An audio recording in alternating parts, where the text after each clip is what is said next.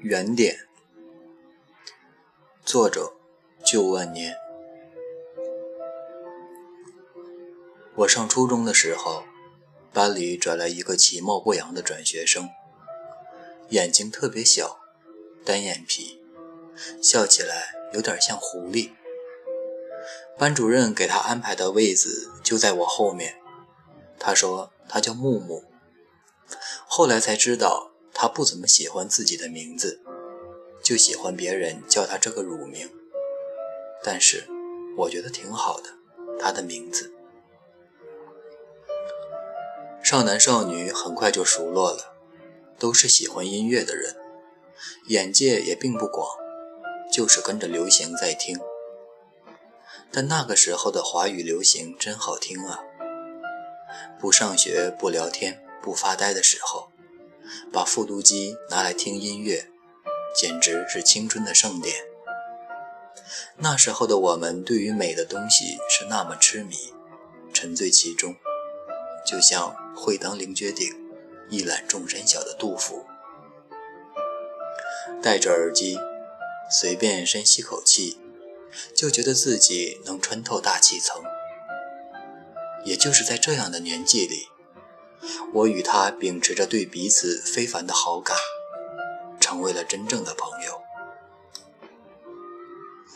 后来他去了外地读高中，期间只见过他一面。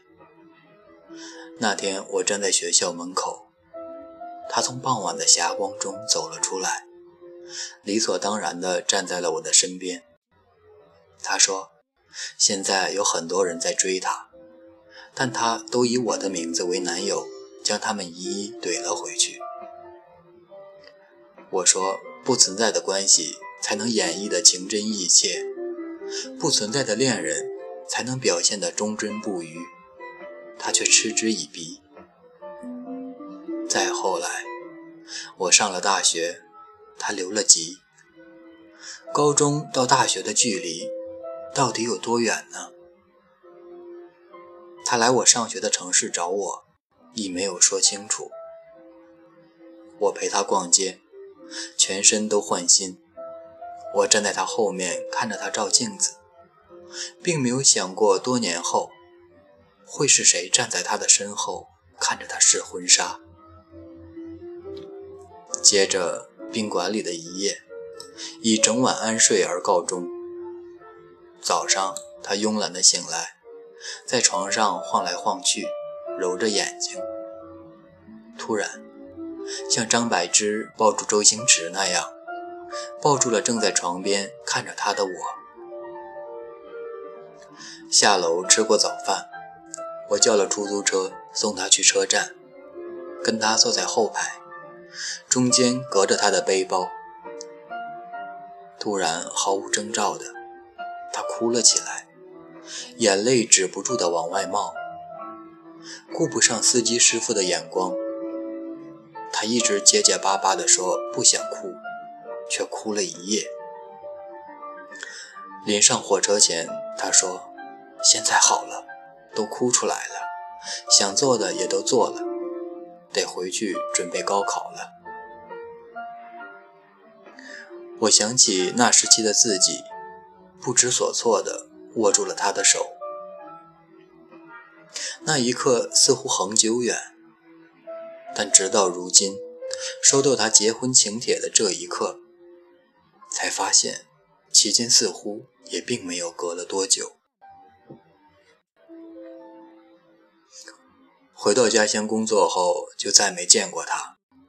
每天有很多事情要做，空下来的时候就睡觉，或者呆滞的，任由着时间穿过头发和指甲。只是偶尔，才会为少年不在而短短叹一口气。他成了同样忙碌的护士，偶尔会在微信上聊几句，那些珍贵的往事。与曾闪耀过光芒的少年情怀。玩笑里，他总说着永远不会嫁给我，说我没有北京户口，说着自己是如何精明又思路清晰的女人，优质的男人怎能逃过他自己的手掌心？大概我们彼此都未认真思考过我们的关系，似是亲密，又总感觉恋人未满，拥有无间的信任与好感，也从未有破格的拥吻与眼神。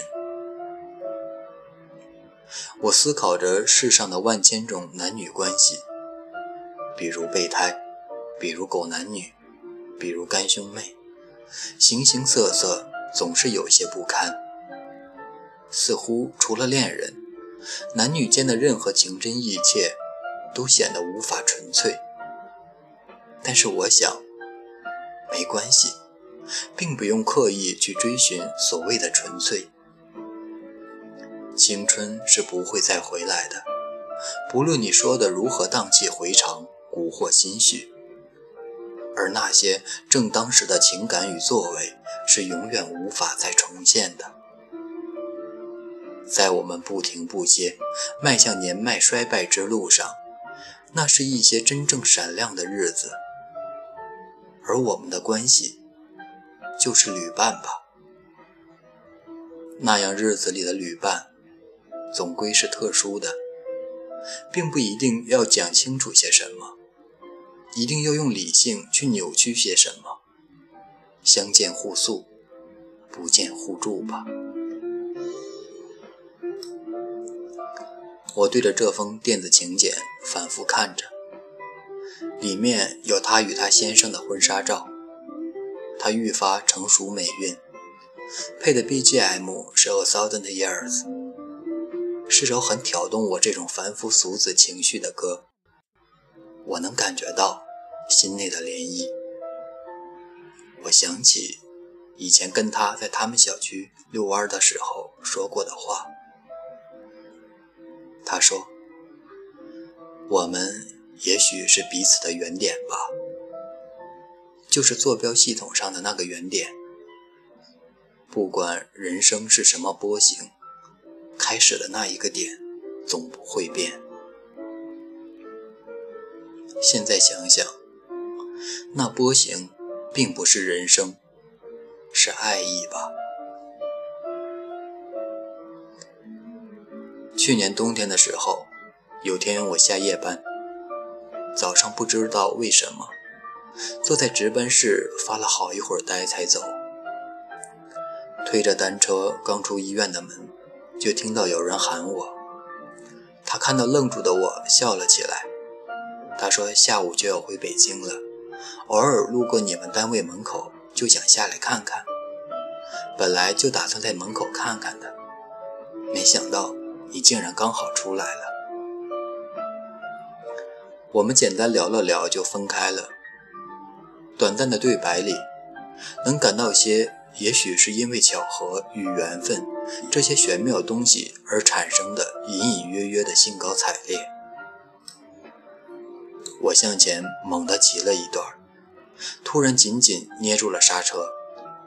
我掏出手机，给他发了微信：“刚刚忘跟你说了，再见到你，真的很高兴。”